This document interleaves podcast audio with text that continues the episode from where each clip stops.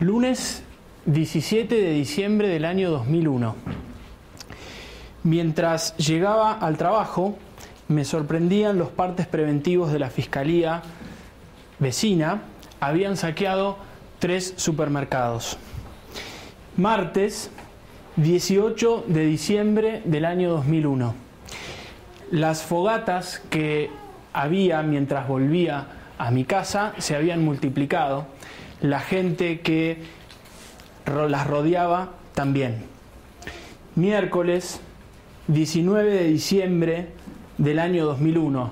Las fogatas se transformaron en piquetes. Las miradas de los muchachos eran amedrentadoras. Por la tarde, mientras llevaba una amiga de vuelta a su casa en San Miguel, vi en la Panamericana cómo habían saqueado un frigorífico y había gente que se llevaba una media res a su casa.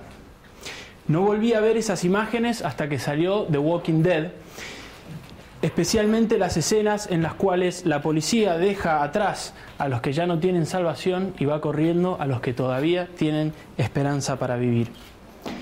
Por la, por la noche, mientras me estaba yendo a Mar del Plata por recomendación de mi viejo, la radio nos decía que había renunciado el ministro de Economía Domingo Cavallo. Volver a Baires unas semanas, unos días después fue un poco más entretenido. De la Rúa había renunciado, había asumido Adolfo Rodríguez A.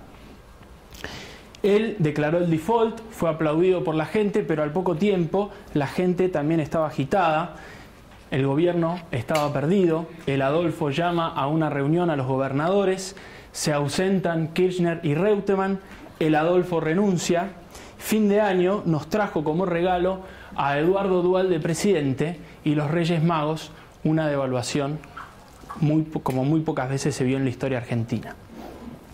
Estas palabras, que yo las saqué del blog del periodista del diario Perfil Nicolás Luca, reflejan muy bien lo que muchos jóvenes sentimos cuando la política argentina fracasó absolutamente en el año 2001. Tal es así que el cantito de esa época era que se vayan todos. ¿sí? La segunda parte era que no quede ni uno solo. Fue una de las tragedias políticas más importantes de la historia argentina. Yo estaba terminando el colegio ese año, así que es como que mi vida adulta es antes 2001 y post 2001. Y además había decidido estudiar ciencias políticas, así que fue como una gran bienvenida que me dio la realidad política de mi país cuando decidí empezar a comprometerme. Pero no quería hablarles tanto de esa experiencia, aunque podemos conversar todas las veces que quieran, sino que en esta charla me interesa compartirles algo que me sorprendió en ese entonces, que fue la oración que nos invitó a rezar la Conferencia Episcopal Argentina, la que hoy conocemos como la oración por la patria. Y lo que me llamó la atención es cómo empieza esa oración. Jesucristo, Señor de la historia, dueño absoluto de todas las realidades temporales. Eso es lo que nos recordaba la iglesia, que Jesús era el Señor. Y además de la historia, o sea, de toda, toda nuestra memoria. Y alguno podría pensar, ¿no es una broma de mal gusto? ¿No parece una ironía que en medio del caos la iglesia se le ocurre decir que Jesús es el Señor? ¿No hubiera sido más fácil decir Jesús misericordioso, Jesús mensajero de la paz, Jesús cualquier otro título? Sino, y encima estamos recordando que Jesús es el Señor de la historia. Parece un poco irónico. De hecho, muchas veces se acusa a la Iglesia de no entender las realidades en las cuales está inmersa. Sin embargo, mi interés es reivindicar la oración por la patria, sobre todo esa frase inicial. Eh, para eso voy a tratar de resumir esta, esta exposición en tres grandes ideas, un poco siguiendo el estilo del Papa Francisco en las Jornadas Mundiales de la Juventud, tratar de transmitirles tres ideas fuerza. Primero, algunas nociones básicas de política. Eh, la política lo que intenta resolver es el dilema del poder.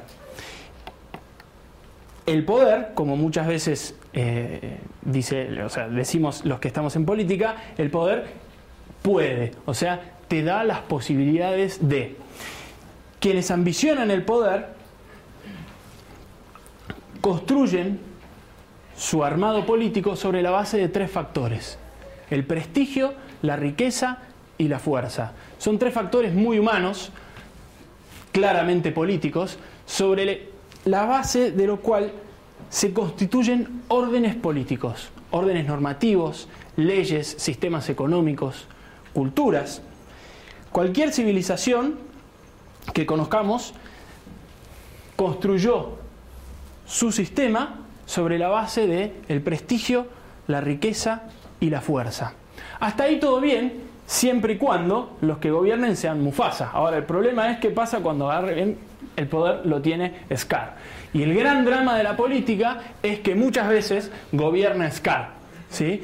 O sea, gente sin escrúpulos, ¿sí? Spoiler alert para el que no vio todavía el Rey León, ¿sí? Se lleva puesto a su hermano y manda a matar a su sobrino con tal de ambicionar y quedarse con el poder.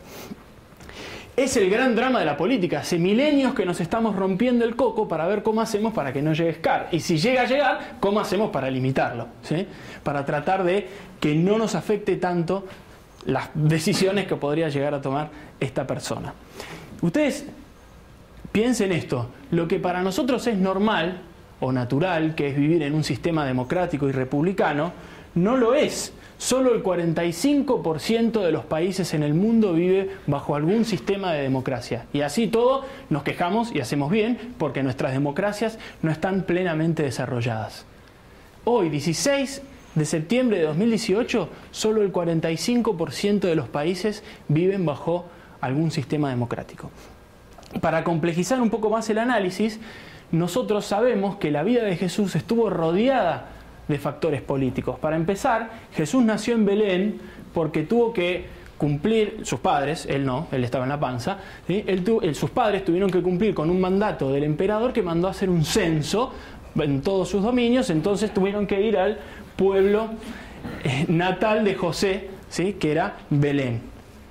Para variar, Herodes, temiendo que le surgiera un competidor, se entera de que ha nacido un nuevo rey ¿sí? entre los judíos y no tuvo la mejor idea que mandar a matar a todos los menores de dos años. Tal es así que en los primeros años, ¿sí? en la primera infancia de Jesús, fue, junto con su familia, un exiliado político. Se tuvo que ir a Egipto hasta que se murió Herodes y pudo recién ahí volver con su familia a Nazaret. El demonio tentó a Jesús con el dominio mundial. Lo paró frente, en, el desierto, la tercera tentación, lo paró frente a todas las naciones y le ofreció el poder mundial. Sabemos que Jesús se lo negó. También sabemos que en el Evangelio sus propios compatriotas quisieron hacerlo rey y él se escapó. Sin embargo, cuando Poncio Pilato le preguntó a Jesús si él era rey, Jesús le dijo que sí. Y de hecho, al principio de su predicación, Jesús hablaba de que el tiempo se había cumplido, de que había llegado el reino de Dios. Reino de los cielos también aparece mencionado en el Evangelio. Ahora fíjense qué interesante esto. Jesús cuando habló de su poder, del poder espiritual, del mensaje que venía a traer, la comparación que estableció para que lo podamos entender fue una comparación política. No dijo, viene mi equipo de fútbol. No dijo, viene mi grupo humano genial. Tampoco en este caso, en otro sí, no dijo, viene mi religión. Viene mi reino y yo soy rey. Ahora, ¿de qué estamos hablando cuando hablamos del reino de Dios? Fíjense esto, en el Evangelio aparece reino de Dios o reino de los cielos mencionado 122 veces, 90 veces en boca de Jesús. Imagínense si no es interesante e importante esta realidad nueva que nos viene a transmitir el Señor. Ahora bien, nos tenemos que cuidar de dos extremos. ¿sí? El primero, entender al reino de Dios como una cuestión individualista, encerrada, que solamente se queda en una cuestión personal de nuestra relación con Dios. Nosotros sabemos que eso es así, pero es una parte de la realidad. El otro extremo del que nos tenemos que cuidar es el de comparar a Jesús con una especie de Che Guevara guerrillero que vino a romper todas las estructuras de poder y a generar una especie de revolución exclusivamente política. Nosotros, a veces los seres humanos somos un poco binarios, cuando Dios mira las cosas en su unidad. Entonces, el reino de los cielos es las dos cosas, ¿sí? Es salvación personal, pero al mismo tiempo trasciende al individuo y nos convoca a transformar las realidades que nos rodean. Por eso es interior y exterior. Por eso es una utopía que no logramos conseguir y sin embargo, en palabras de Jesús, el reino de Dios está cerca, está creciendo, se está desarrollando. Esta es una frase que me inspiró en uno de los textos que después los dejo como bibliografía sugerida, de un sacerdote que hablaba de esto. Fíjense, a Jesús no es que no le interesa la injusticia social, no es que no, no, se compadece ante la miseria. Está lleno el Evangelio de detalles que muestra que Jesús sí se compadecía ante esas situaciones, pero porque las entendía como fruto de una situación de pecado. Las grandes injusticias que nosotros vivimos y que nosotros percibimos en términos sociales es porque el hombre se ha alejado de Dios. Y la gran revolución de Jesús fue que se pueden perdonar los pecados. Lo que pasa que al día de hoy a Jesús todavía no lo entendemos. Ahora bien, el dilema más fuerte en términos políticos que se le plantó a Jesús, que se le planteó a Jesús, fue el dilema de los impuestos, ¿sí? Que es un dilema súper actual. Cuando viene el Estado ilegalmente nos saca nuestro patrimonio para financiarse, no nos gusta. Bueno, en esa época pasaba lo mismo, ¿sí? Y a Jesús le preguntaron si era lícito pagar impuestos. Y ahí está la famosa frase, ¿sí? Denle al César lo que es del César y a Dios lo que es de Dios. El mismo sacerdote que cité anteriormente dice que Jesús con esa frase liquidó dos extremos, que son las dos caras de una moneda que hay que evitar. Hay una cara de la moneda que hay que evitar, que es el clericalismo. Para los judíos de esa época, pagar un impuesto a una nación extranjera, pagana, porque no tenían la religión eh, eh, judía, representaba una ofensa a Dios. Jesús, cuando dice denle al César lo que es del César, desacraliza las cuestiones políticas. ¿sí? Y de esta manera nos invita a que el orden político ¿sí? quede en manos de los hombres, que los hombres lo resuelvan. Inspirado por valores espirituales, por supuesto, pero es tarea de los hombres. La autoridad política es algo deseado por Dios. Sería un error confundir a la política exclusivamente con valores religiosos. Y esto es una advertencia para los que usamos el pañuelo celeste. ¿sí? Guarda, porque venimos con ideales muy buenos, pero también lidiamos en un entorno donde no es todo religioso. O sería un error pretender, como se hizo en la cristiandad, que el orden político sea un reflejo del orden espiritual. Acuérdense de esta frase, mis exalumnos que están por ahí no me dejan mentir. La dijo San Agustín, Dios legitima el poder en su origen, no en su ejercicio. ¿Sí? Es bastante ordenadora. Bien, clericalismo.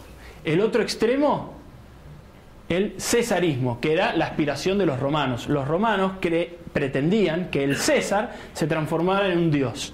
Y por eso muchos cristianos murieron porque no se arrodillaban ante ese Dios, se arrodillaban ante el Dios invisible. Entonces es mucho más jugada esta idea de que a Dios lo que es de Dios, porque hasta el César, hasta los gobernantes le deben cosas a Dios. Y de esta manera Jesús separó iglesia y Estado. Y es un error pretender desde el Estado manipular a la religión. Son ámbitos separados que tienen buena relación y tienen concordia, pero tienen lógicas diferentes. Y esta es una advertencia para los pañuelos verdes, naranja y todos los colores del arco iris que quieran tener. ¿Sí? Es un error más grave aún pretender desde el Estado controlar todas las facetas de la vida humana. Bien, ¿Y qué hacemos los cristianos? ¿Cómo tratamos de conciliar ambas realidades? ¿Sí? Nosotros hemos recibido una buena noticia, tratamos de vivir la fe, tratamos de vivir, encarnar el mensaje de Jesús, sin embargo somos hombres y mujeres de este mundo. Para mí la clave es el liderazgo.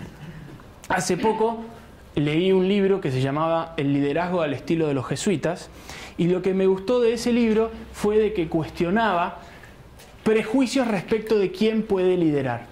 A veces creemos que el liderazgo está dado por una posición social, o sea, voy a poder liderar cuando sea jefe, cuando sea el capitán del equipo, ahora sí mando yo, ¿sí? O cuando, no sé, alguien me ponga en un rol de mandar. Bueno, ese libro, este libro cuestiona esa idea. La otra idea que cuestiona es que, bueno, el liderazgo lo tienen algunos que son como dotados, tocados por la varita mágica y están preparados para liderar. También se cuestiona esa idea. ¿Quién lidera entonces? Bueno, quien posee cuatro características. Conocimiento de uno mismo y por ende una visión del mundo. Amor hasta donde duele. Heroísmo y e, perdón, ingenio, la capacidad de innovar. ¿Por qué? Porque las realidades sociales son dinámicas. Entonces, nuestra realidad social, el siglo XXI, nos pide a nosotros respuestas diferentes que hace 10, 15, 20, 500 o 600 años. Entonces, el líder es el que también es capaz de ser creativo a la hora de transformar las realidades con las que le toca lidiar en el día a día. Por eso, continúa diciendo el libro, el liderazgo tiene que ver con la vida. Uno lidera con la vida. Entonces todos podemos ser líderes. Y todos podemos ser líderes que debemos actualizarnos permanentemente. Me gustaría terminar con tres ideas. ¿Qué necesita entonces Argentina? ¿Por qué esto de Jesucristo Señor de la historia? Bueno, gente que encarne esa realidad. Líderes. Gente que viva, quiera vivir su fe, quiera encarnarla, pero además se anime a salir a generar algo distinto en los ámbitos en los cuales estamos, nos, nos movemos y nos rodeamos. ¿Qué garantía de éxito tenemos? En términos políticos, cero. No hay garantías. Nos puede ir bien, nos puede ir mal. De hecho, sepan que hay gente más poderosa que nosotros. Tienen más riqueza, más fuerza y más prestigio, o más las tres juntas que todos nosotros los que estamos acá o los que podamos llegar a ser. No tenemos garantizado el éxito político. Ahora, en términos espirituales, hemos ganado, va, hemos ganado. El Señor ha ganado una batalla y nosotros estamos, eh, somos beneficiarios de esa gran victoria que es la victoria del Señor.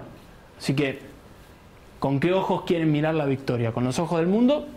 No la tenemos asegurada. Con los ojos de la fe deberíamos caminar tranquilos, navegar mar adentro.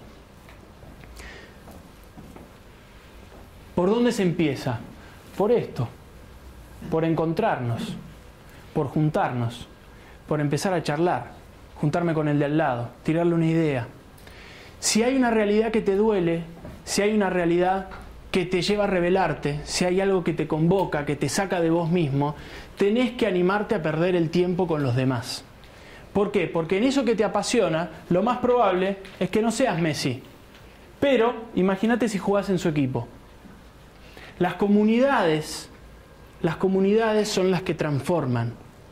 Las comunidades son las que generan realidades alternativas. Quizás haya algún Messi por acá. Bueno, démosle un buen equipo Quizás no seas Messi, animate a jugar en su equipo. Y sobre todo, animate a lo siguiente. Ustedes están en una etapa en la cual lo que va pasando en tu corazón es muy motivante, porque es la etapa donde Jesús te está hablando, está moviendo tus emociones internas, te está mostrando cosas. Escúchalo, porque como dice el Apocalipsis, yo estoy a la puerta y llamo. Si alguien me abre, yo cenaré con él y él cenará conmigo. Muchas gracias.